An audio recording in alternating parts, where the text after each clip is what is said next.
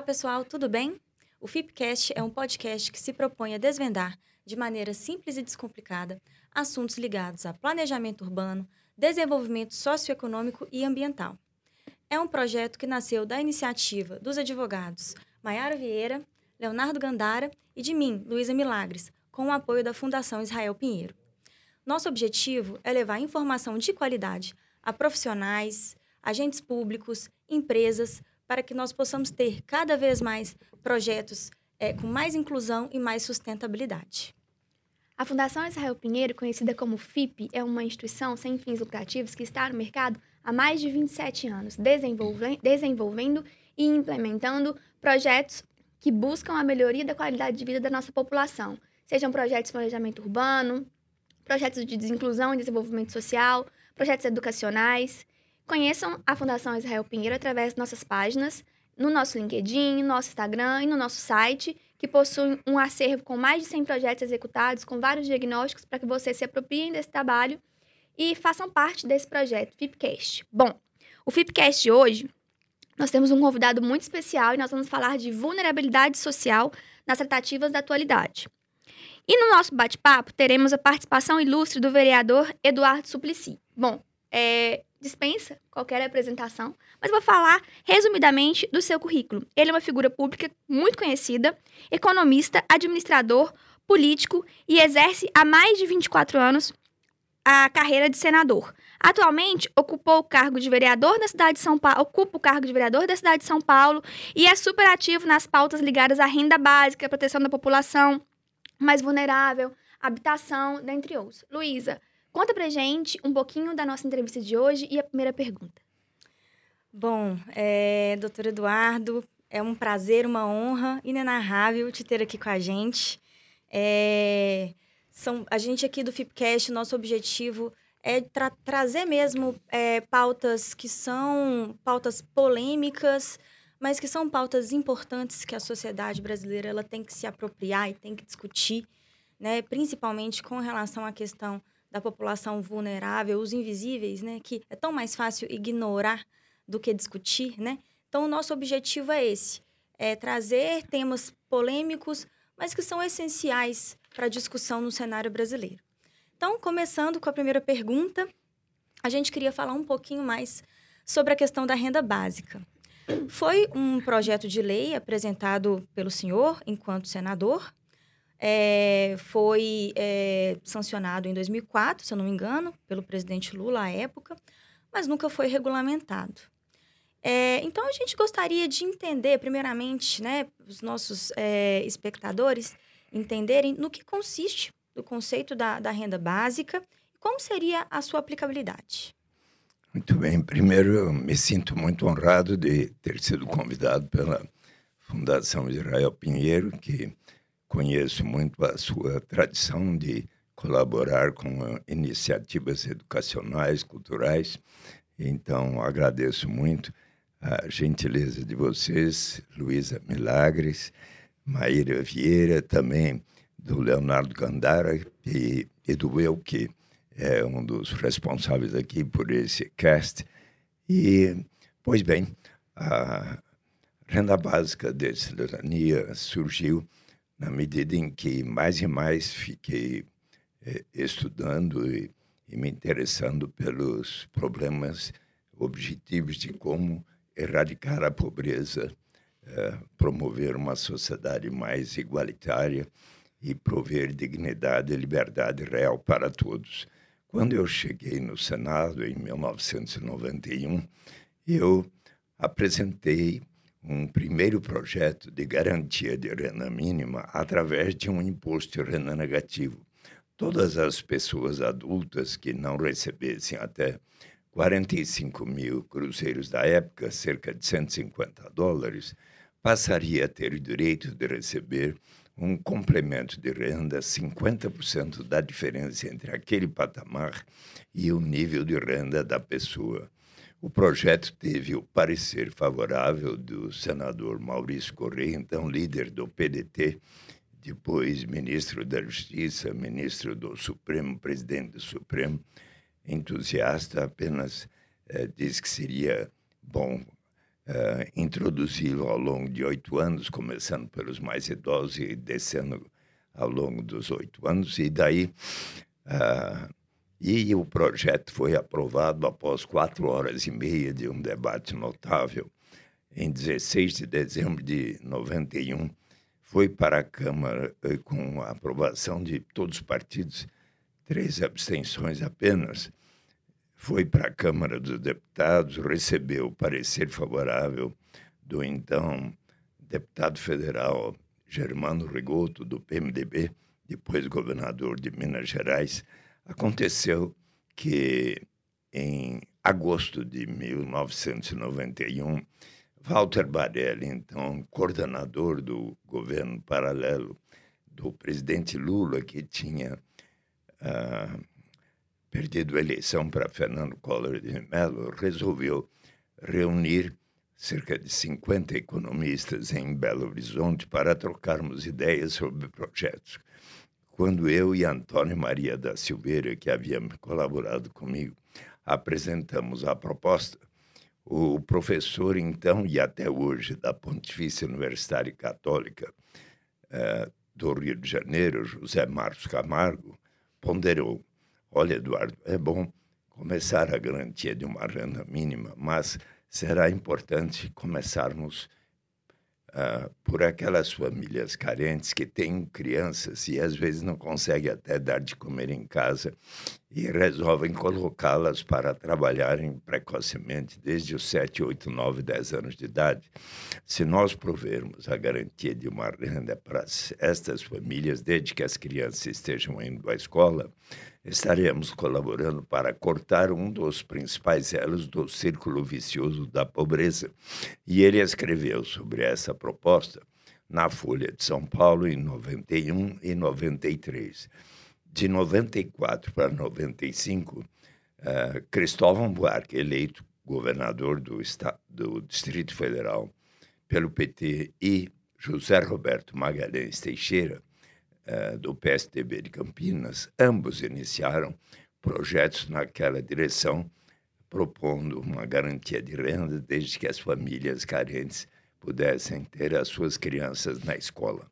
E o projeto foi sendo instituído também em Ribeirão Preto, Piracicaba, Belo Horizonte, Salvador, Recife, eh, Mundo Novo, Caxias do Sul, Belém e lá no Congresso Nacional surgiram seis projetos pelo qual a União financiaria os municípios que adotassem programas naquela direção.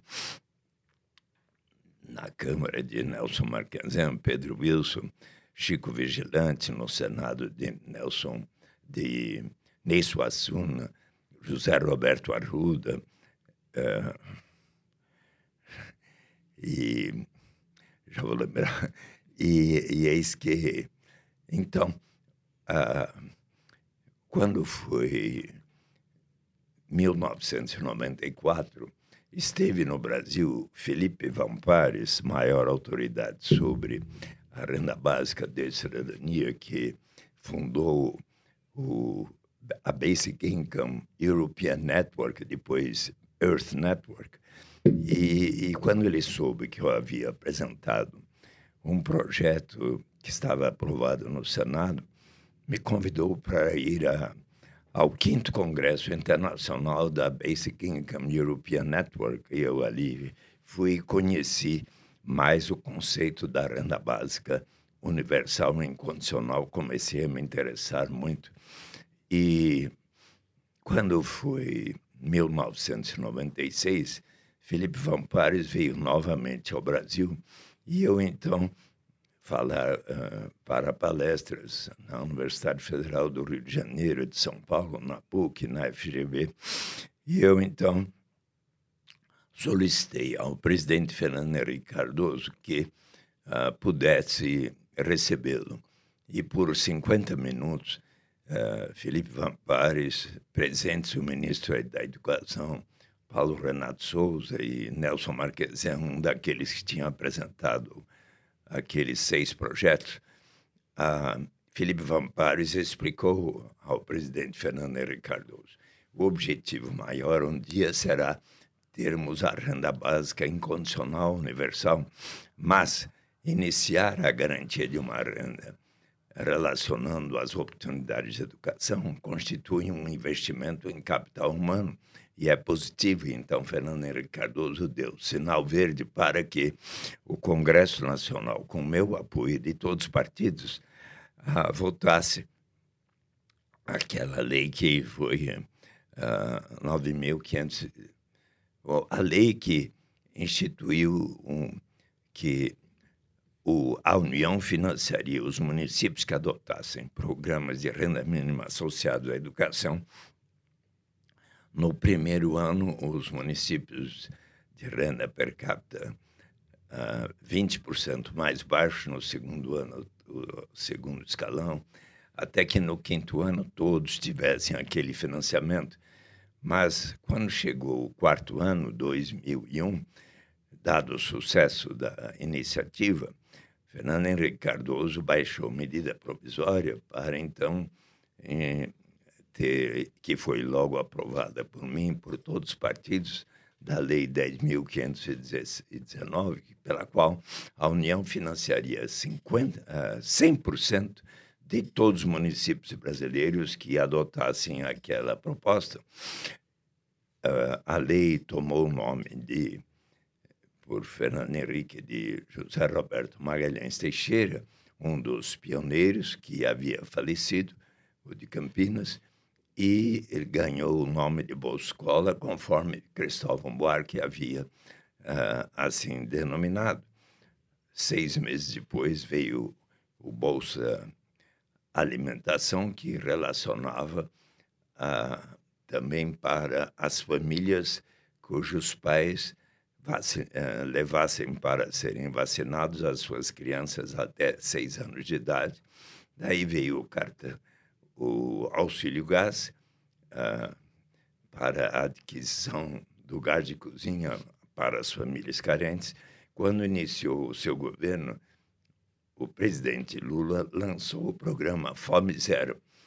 Uh, e o José Graziano da Silva, ministro do Combate à Fome, lançou, eu estive lá em Guaribas e Acauã, os municípios de menor índice de desenvolvimento humano, eh, quando foi lançado o chamado Cartão Alimentação, primeiro semestre de 2003, pelo qual cada família carente receberia um cartão que de equivalente a 50 reais por mês que poderiam só serem gastos em alimentos.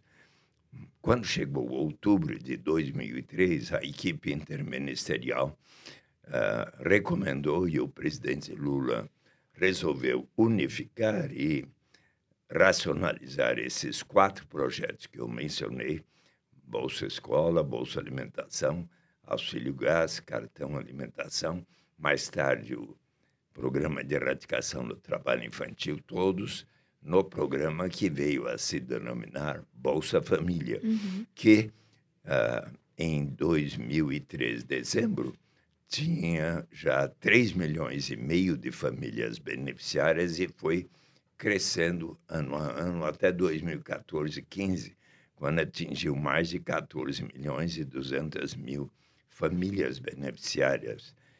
E durante este período, o coeficiente Gini de desigualdade, segundo o IBGE uh, foi decrescendo, uh, portanto, diminuindo a desigualdade brasileira e também o, o, a proporção de famílias em condição de pobreza extrema e pobreza absoluta foi diminuindo ano a ano, e até que em 2014 para 15, a, a ONU qualificou o Brasil como tendo atingido o estágio de fome zero.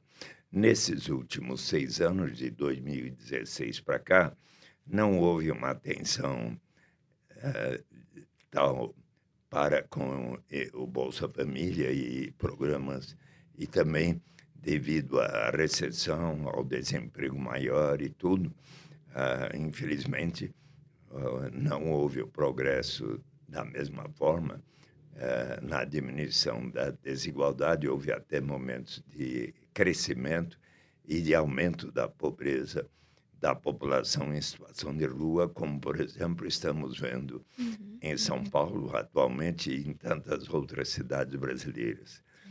Mais e mais, desculpe essa introdução, mas foi importante uhum. porque mais e mais eu interagindo com aqueles que eh, estavam estudando propondo a proposta da renda básica de cidadania, um número crescente de economistas laureados com o prêmio Nobel em todo o mundo, eu me interessei e fiquei persuadido de que será melhor ainda. E então, em dezembro de 2001, eu apresentei um novo projeto para instituir no Brasil, era em princípio a partir de 2005, a renda básica de cidadania, que um dia será universal e incondicional. Ah, foi então designado relator da proposta o senador Francelino Pereira, então do PFL, ele que havia sido presidente da Arena, governador de Minas Gerais, um dia responsável, uh, um dia muito conhecido por sua declaração: Que país é esse? E, e ele foi muito atencioso comigo e me disse: Olha, Eduardo, uh, eu estou com 81 anos, não vou mais ser candidato, mas quero muito estudar com atenção a sua proposta. Eu então dei para ele este meu livro, Renda de Cidadania, que está quase esgotada na sétima edição. Em agosto vai sair a oitava edição. Uh, e, e, e, este livro havia sido lançado, primeira edição, no Fórum Social Mundial de Porto Alegre, de fevereiro de 2002. E, e ele estudou e me disse: Eduardo, é uma boa ideia, mas você precisa torná-la compatível com a lei de responsabilidade fiscal, pela qual, para cada despesa, precisa haver a receita correspondente. Que tal você aceitar um parágrafo que diga que será instituída por etapas a critério do Poder Executivo, uh, começando pelos mais necessitados? Eu achei de bom senso e lembrei da lição de um grande economista laureado com o Prêmio Nobel de Economia, James Edward Mead, M-E-A-D-E, eh, da Universidade de Cambridge, contemporâneo de John Maynard Keynes, e junto com uh, John Robinson e outros, Edward Kahn, formava o chamado Círculo de Cambridge, e já e ele nasceu em 1907 e faleceu em 1995. E já em 35 ele escreveu An Outline of Economic Policy for the Labour Government. E em 89, 92, 95, escreveu uma trilogia sobre a gatotopia, uh, onde ele conta que, por um longo tempo, ele esteve em busca de utopia. Por mais que navegasse, não conseguiu encontrá-la.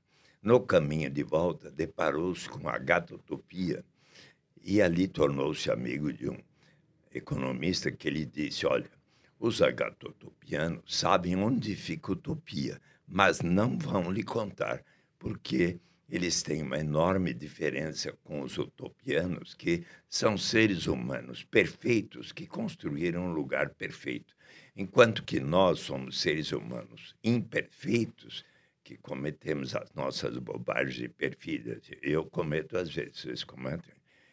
Eu claro. cometo, às vezes, quase que perco a minha namorada e depois dá um, um esforço danado para recuperar. E, e, mas conseguimos construir um bom lugar. Ele, então, estudou os arranjos sociais e instituições de agatotopia e verificou que eram as melhores que até então havia encontrado para simultaneamente atender aos objetivos que já muito a humanidade e os economistas tanto queriam. Uh, primeiro, uh, de liberdade e, para isso, com flexibilidade de preços e salários de tal forma que uh, pudessem, portanto, haver a, a, melhor alocação de recursos com os recursos e a tecnologia vigentes e assim obter o maior padrão de vida possível com os recursos e a tecnologia vigentes. Segundo, muita interação entre capital e trabalho, empresários e trabalhadores, de tal maneira os trabalhadores poderem ser contratados por cotas de participação no resultado. Mas se você tem, então, flexibilidade de preços e salários e, às vezes, ocasiões de recessão, depressão e tal, e caem os salários e cotas de participação, daí você precisa de um outro instrumento que é justamente a renda básica universal para erradicar a pobreza e promover maior igualdade. Mas ele, no último capítulo de Agatotopia, ele que viveu o século XX inteiro, diz que Uh, o importante é você caminhar firmemente na direção do que você quer, porque se você quiser uh, atingir os seus objetivos e instrumentos uh, todos de uma só vez, aí normalmente vêm as grandes instabilidades políticas que ele assistiu no século XX, a Primeira Grande Guerra Mundial, a Segunda Grande Guerra, as revoluções russa, chinesa, cubana, golpes de Estado uhum. na América Latina, na, na África, na Ásia, assim. E então o importante é caminhar firmemente em direção. Eu lembrei disso e aceitei a proposta para ser instituída por etapas a critério do Poder Executivo. E graças a este parágrafo, o Senado, em dezembro de 2002, aprovou por consenso, dezembro de 2003, novembro de 2003, a Câmara dos Deputados aprovou, estava presente, eu vi nos anais, é, o então deputado Jair Bolsonaro, nada falou contra, portanto, falou, votou a favor, e foi para o presidente Lula sancionar ou não em janeiro de 2004. Eu expliquei ao ministro da Fazenda, então, Antônio Palocci, disse ao presidente como é para ser instituído gradualmente por etapas, é factível, pode sancionar numa belíssima cerimônia. Eu estava presente até minha mãe, Filomena Matarazzo Suplicy, aos 95 anos, estava presente o Felipe Vampares, convidado especialmente.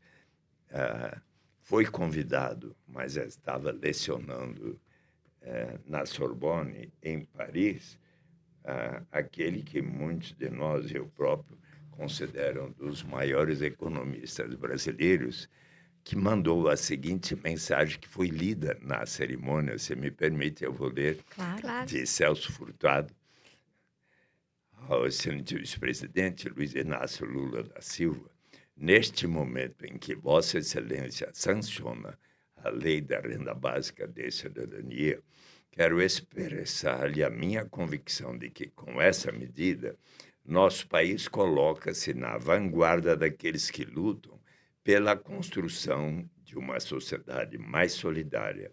Com frequência, o Brasil foi referido como um dos últimos países a abolir o trabalho escravo.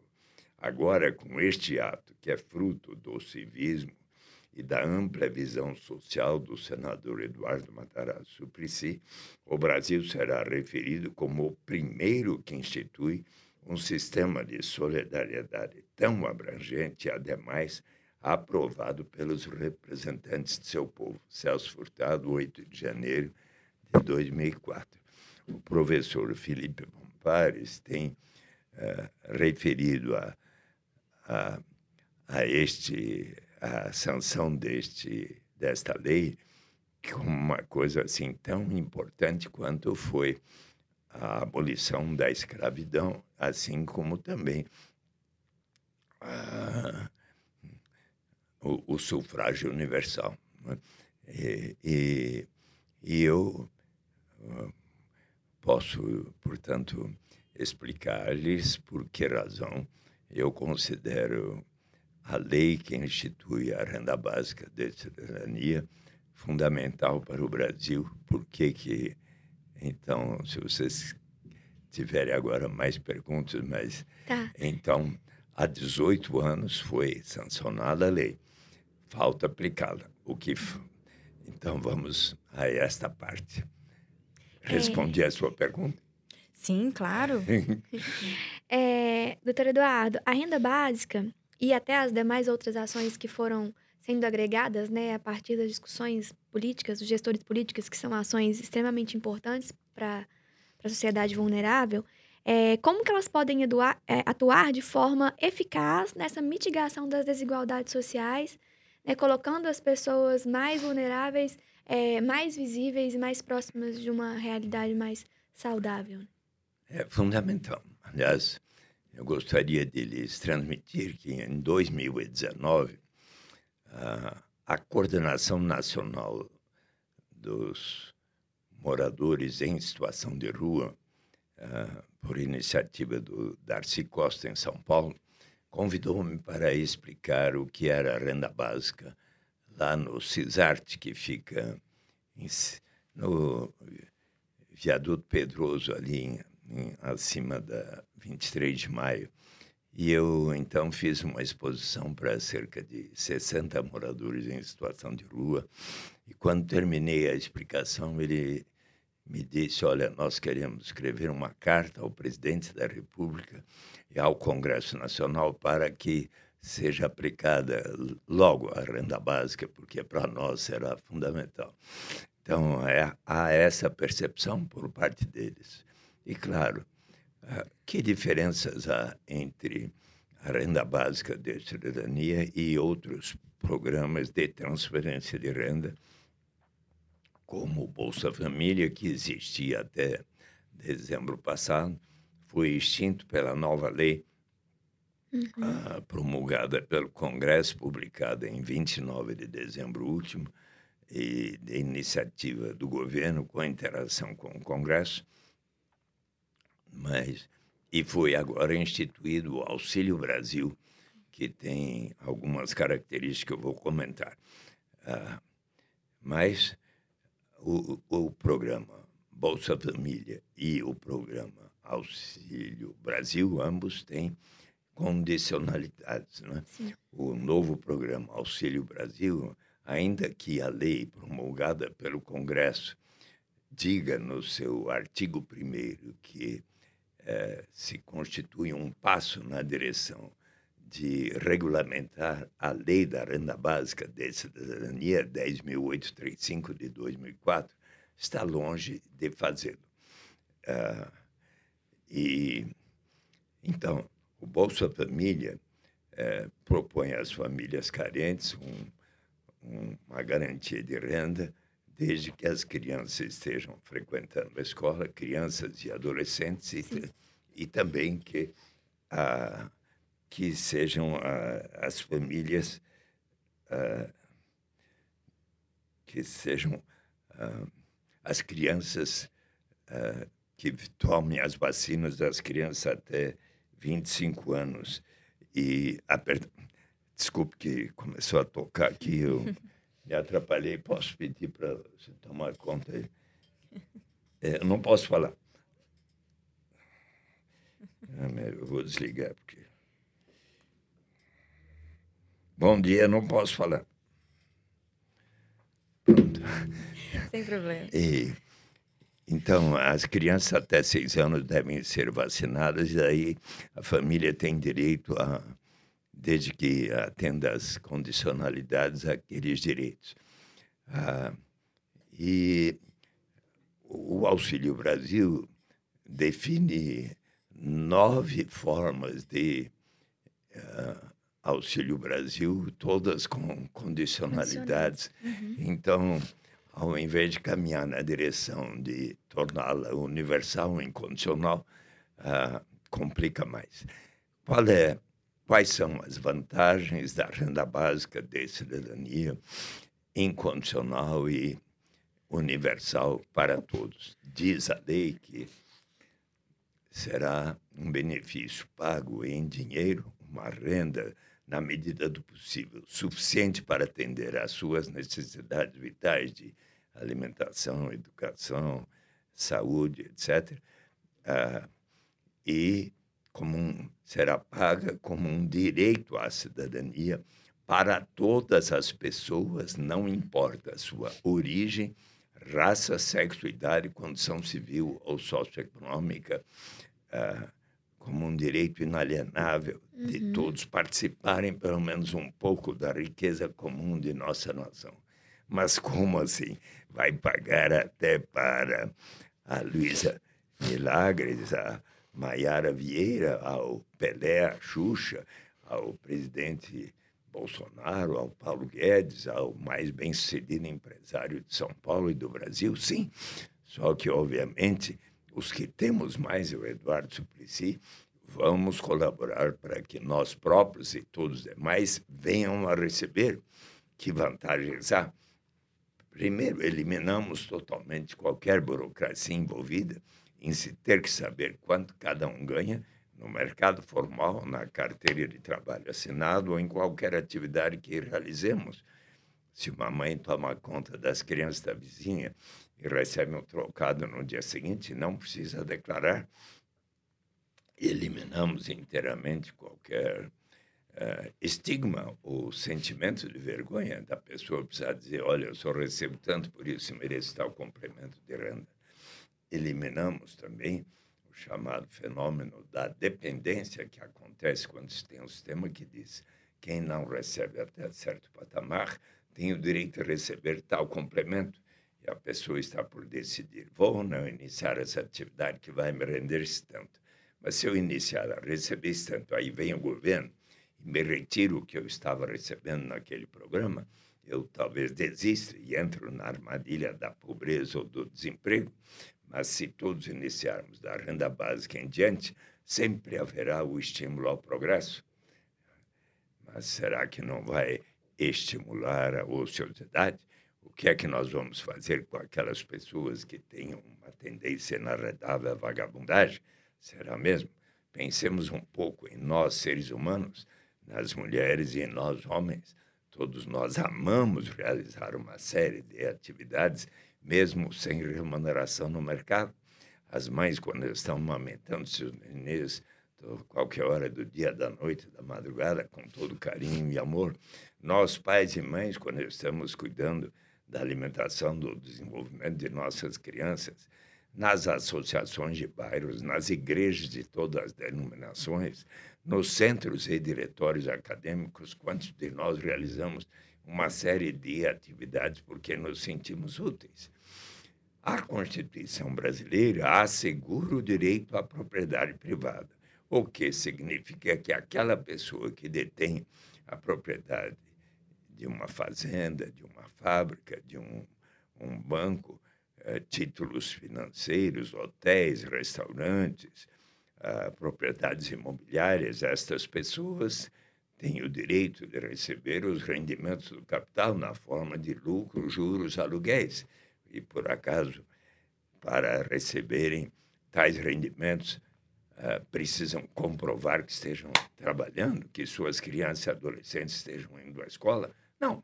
Portanto, se asseguramos aos mais ricos o direito de todos receberem tais rendimentos do capital sem aquelas condicionalidades, por que não estendermos a todos, ricos e pobres, o direito de todos participarmos da riqueza comum de nossa nação através de uma renda que, na medida do possível, será suficiente para atender às necessidades vitais de cada um, ainda mais quando pensamos em certos aspectos da nossa história, por mais de três séculos, milhões de pessoas foram arrancadas de sua terra natal na África para virem ao Brasil colaborarem para o enriquecimento de tantas famílias, uhum. sem que lhes fosse proporcionada qualquer remuneração que não Sim. fosse viver numa senzala e receberem uma alimentação que fazia com que os escravos tivessem uma expectativa de vida pouco superior a 30 anos de idade. Uhum.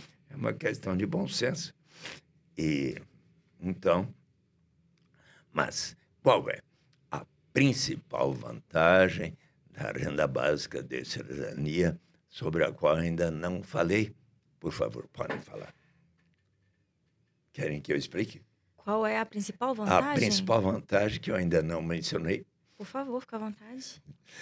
É do ponto de vista da dignidade, da liberdade do ser humano, uhum. de que nos fala, por exemplo, Amartya Sen, o grande prêmio Nobel de Economia, que nasceu na Índia, né? Ele conta em seu livro Desenvolvimento como Liberdade que quando menino, seu pai era um bom professor, moravam numa boa casa em Dhaka, hoje capital de Bangladesh, mas era Índia, então aí eis que certo dia brincando no jardim de sua casa, uh, eis que de repente entrou um homem portão adentro, gritando por socorro. Ele logo chamou por seu pai, que veio e acompanhou seu pai levando-o para o hospital. No caminho, Cadermia disse: Bem que minha mulher tinha me avisado para não vir a este bairro tão perigoso, caracterizado por lutas étnicas, mas eu não tive outra alternativa senão aqui, nesta região, encontrar um trabalho que pudesse dar o sustento da minha família.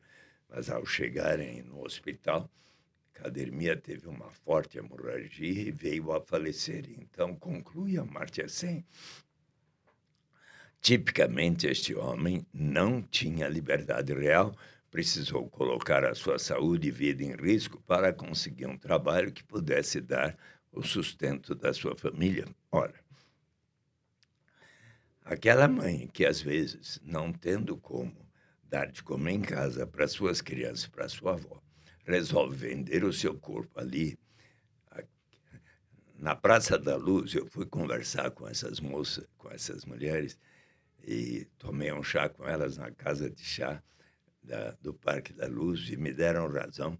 Ou para aquele rapaz que, não tendo alternativa para ajudar no orçamento da sua família, resolve se tornar o, o aviãozinho da quadrilha de narcotraficantes, como o personagem dos Racionais MCs, do, do Mano Brown, do uhum. Homem na Estrada, que recomeça a sua vida, a sua dignidade, a sua liberdade, que foi perdida, subtraída, quer mostrar a si mesmo que realmente mudou, que se recuperou, quer viver em paz e dizer ao crime nunca mais.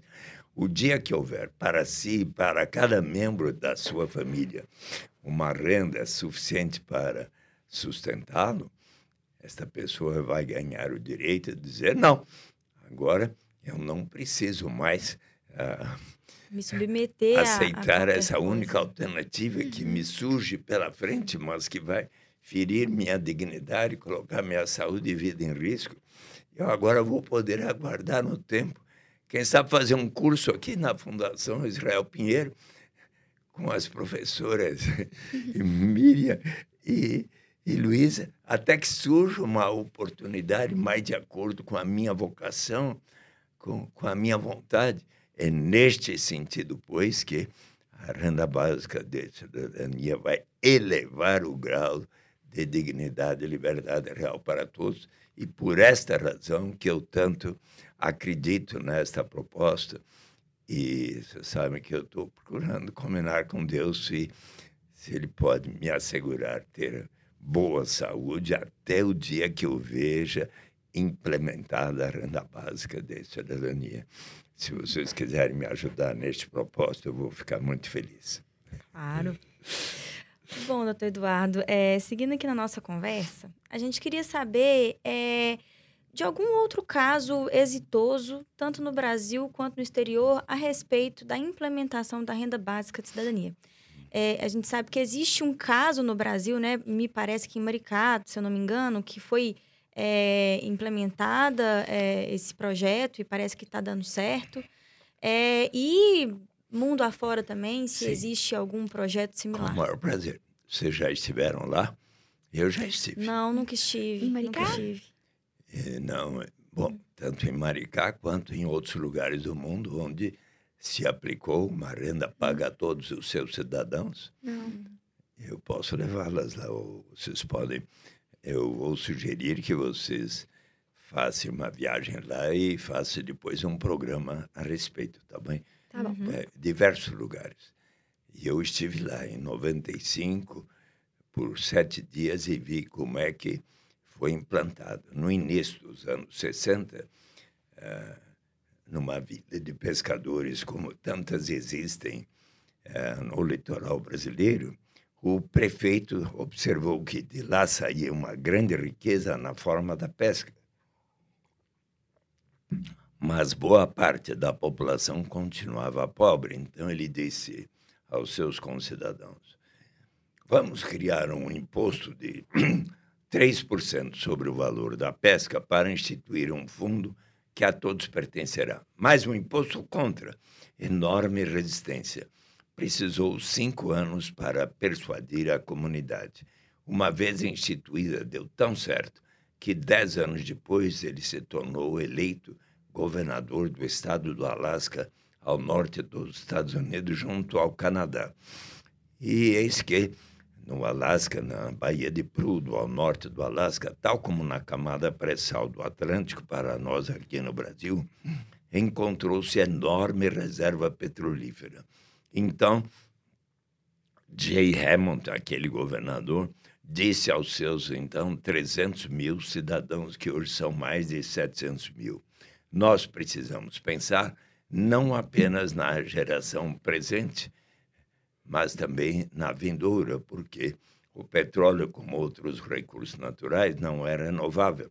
Vamos separar pelo menos 25% dos royalties decorrentes da exploração dos recursos naturais e colocar num fundo que a todos pertencerá. E quis que todos debatessem e votassem. 76 mil disseram sim, 38 mil não, dois para um venceu Aqueles recursos passaram então a serem investidos em títulos de renda fixa, ações de empresas do Alasca, contribuindo para diversificar a sua economia, ações de empresas interna, eh, dos Estados Unidos internacionais. Podem ver no Alaska Permanent Fund as ações do Bradesco, Itaú, Petrobras, Vale do Rio Doce, Banco do Brasil, 200 empresas brasileiras nós contribuímos para que isso exista lá, empreendimentos imobiliários. O fundo passou de um bilhão de dólares no início dos anos 80 para mais de 80 bilhões de dólares hoje. Vamos supor que vocês estivessem residindo no Alasca há um ano ou mais, então vocês teriam preenchido um formulário, uma página só. Sou Luísa Milagre, sou Maiara Vieira, resido em tal endereço, única exigência um ano ou mais. Se viajei no ano passado, tal qual motivo, estou aqui de volta. Responde por suas crianças até 18 anos, por elas recebem. Trabalho em tal instituição, não precisa dizer qual a sua remuneração, nem o seu patrimônio acumulado.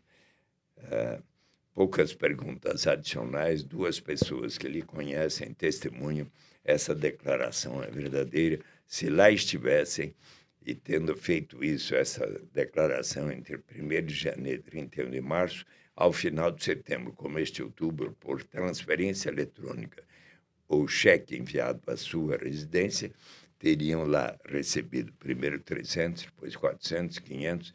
Em 2008, quando o preço do petróleo foi lá para cima, 3.200 e tantos dólares por pessoa, nos os últimos dois anos foi entre mil e dois mil dólares por pessoa, pelo direito de todos partilharem da riqueza comum do estado do Alasca. Consequência: Alasca, 1980, o mais desigual dos 50 estados norte-americanos.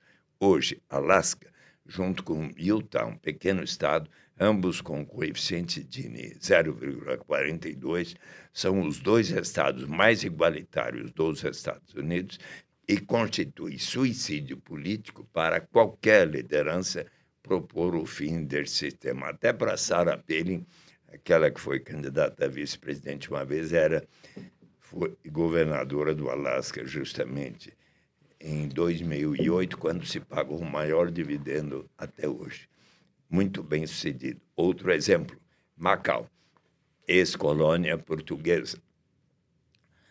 Por muito tempo foi é, de Portugal, mas quando Mao Tse-tung venceu e formou a República Popular da China, permitiu que Hong Kong e Macau pertencessem ainda a, ao Reino Unido e a Portugal, mas em 1999 a República Popular da China fez um acordo com Portugal pela qual Macau passaria a ser da República Popular da China, todavia, com uma legislação própria e que permitiu os administradores e legisladores de Macau permitiu que lá se eh, lá houvessem cassinos.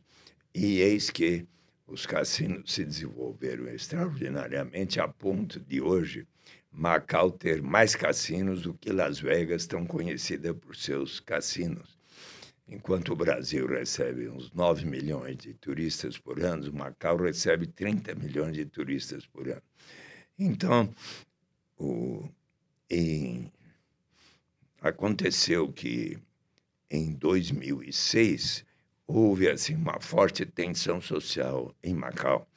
E os seus legisladores e administradores resolveram criar lá Wealth Partaking Scheme, o esquema de participação na riqueza de Macau, pela qual cerca de 6% da receita dos cassinos, hotéis, restaurantes e tudo mais passassem a prover os recursos suficientes para pagar uma forma de participação na riqueza de Macau para todos os seus 700, cerca de 700 mil residentes permanentes em 2008 começou 4 mil patacas, depois 5 mil, 6 mil, mais recentemente 10 mil patacas, cerca de 1.200 uh, dólares por pessoa uh, por ano.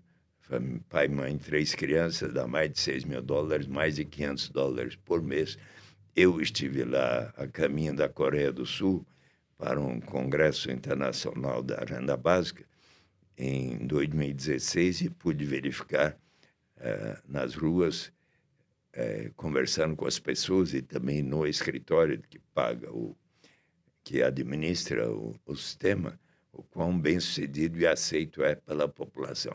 Experiências têm sido feitas na Finlândia, onde duas mil pessoas por dois anos receberam 560 euros por mês, uh, foram consideradas positivas é, em, em, em inúmeros países hoje, experiências locais, nos Estados Unidos, Stockton e diversas outras cidades estão realizando experiências. No Brasil, conforme vocês afirmaram, Maricá, na costa do estado do Rio de Janeiro, uh, eis que era dezembro de 2015, eh, Washington Quaquá, o prefeito eleito em 2008 e 2012 do PT, eh, assistiu em São Paulo uma palestra minha que eu expliquei a renda básica. Quando eu terminei, ele falou: ah, Eu quero aplicar em Maricá. E iniciou em janeiro de 2016, acrescentando 10 mumbucas, a moeda social é igual cada mumbuca um real, para os que recebiam o Bolsa Família de, de renda básica. Em janeiro de 2017 foram 20 mumbucas. Já em dezembro de 2019, todas aquelas famílias, em todas as famílias que recebiam até três salários mínimos, todas as pessoas dessas famílias, correspondendo a 42.500 pessoas, um quarto da população de 167 mil, passaram a receber 130 mumbucas por mês, agora 170 mumbucas por mês. O, o prefeito atual sucedeu Washington Quaquá, é o Fabiano Horta, que foi eleito em 2016 e reeleito em 2020 com 88% dos votos. E, e a previsão de, de Maricá, da Prefeitura de Maricá é que em 2024, ao final do mandato de Fabiano Horta, toda a população ali residente há três anos ou mais estará recebendo a renda básica de cidadania. É interessante que uma instituição formada nos Estados Unidos, a Jane Family Institute, uh, está realizando estudos comparativos, por exemplo, entre a experiência de Stockton, na Califórnia, em que acho que mil pessoas estão recebendo uma renda básica de acho que mais de 500 dólares por mês, com a experiência de Maricá. E professores da Universidade Fluminense do Rio de Janeiro estão, em colaboração com a Jane Family Institute, estudando os efeitos tão positivos que têm acontecido para a economia de Maricá, onde praticamente a pobreza extrema uh, foi extinta, segundo o, o prefeito ali. Há, há outras experiências ainda, uma das quais está justamente uh, relatada neste meu livro, uh, um jeito de fazer política que escrevi com a colaboração da jornalista e escritora Mônica Dallari. E aqui há um capítulo 12 que diz uh, sobre a emancipação das mulheres e a experiência da renda básica no Quênia. Nós estivemos visitando a, a experiência notável que a instituição Give Directly, formada uh, nos Estados Unidos por quatro graduandos das universidades de Harvard e do MIT, que instituíram uma, criaram uma instituição dando diretamente Give Directly para realizar experiências de combate à pobreza. Receberam um prêmio da Google, 2 milhões e meio de dólares, mais 25 milhões das empresas dos vales, do Vale do Silício, mais contribuições voluntárias, uh, somaram 30 milhões de dólares para realizar uma experiência em vilas rurais do Quênia, uh, onde 100 vilas rurais não receberiam qualquer ajuda para ficar como lugar, local de controle. Noutra, noutro conjunto de vilas, uh, acho que cada pessoa adulta de 18 anos ou mais passou a receber 22 dólares por mês, que é uma ajuda modesta, mas para o padrão de vida do Quênia importante. E noutro conjunto de vilas, uh, por dois anos, e no outro conjunto de vilas, uh, ah, 550 mais 550, aquele valor, em vez de dado a cada mês, uh, foi dado à vista. E então, com a Mônica Dalari, nós visitamos o Quênia por oito dias. Primeiro fomos ao escritório do Give Directly em Nairobi, conversar com os responsáveis e com os 34 eh, pessoas que lá uh, telefonam para todos que recebem a experiência e, e dizem como está indo uh, a doação. A transferência é, da, é feita através de telefones celulares e nas vilas elas podem fazer compras com os telefones celulares ou até trocar por dinheiro mesmo. Então, fomos depois visitar as vilas rurais e lá perguntamos às pessoas: quando vocês passaram a receber a renda básica, trabalharam mais ou menos? Ah, muito mais. Eu aqui adquiri uma área onde eu passei a plantar uh, legumes, frutas, verduras e muito mais do que antes. Uh, outro que disse: ah, eu moro perto do lago e costumava pescar, então uh, comprei aparelhos de pesca melhores e passei a pescar muito mais. Outro que recebeu a vista, então comprou uma motocicleta para transportar coisas e pessoas e assim por diante. Que diferenças houve para vocês? Ah, nós, quando chega os 22 dólares por mês, nos reunimos, marido e mulher, para decidir o que, que vamos gastar. Qual a primeira prioridade? Ah, a educação de nossas crianças e adolescentes, material escolar, livros e uh, que outras. Bom, a gente adquiriu um pouco móveis, trocamos aqui nas casas muito modestas, era telhado de sapé, passou a ser de, de madeira tal. Uh, e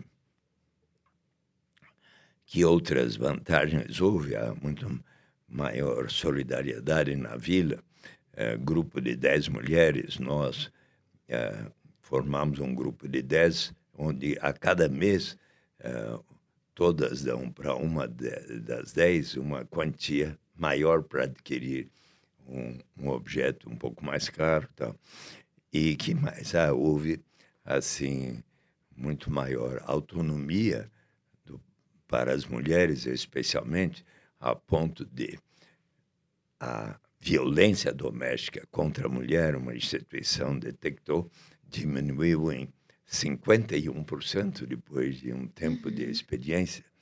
Então, especialmente para as mulheres, a renda básica, pode ler esse capítulo, é recomendável. É, doutor Eduardo, na renda, renda, no que a renda básica se diferencia do Bolsa Família? E considerando que são projetos de leis que foram aprovados quase concomitantemente, é, na sua opinião, o projeto de, de, lei do Bolsa Família ele atrapalhou ele ou beneficiou o projeto de renda básica? Ou eles tão, são convergentes?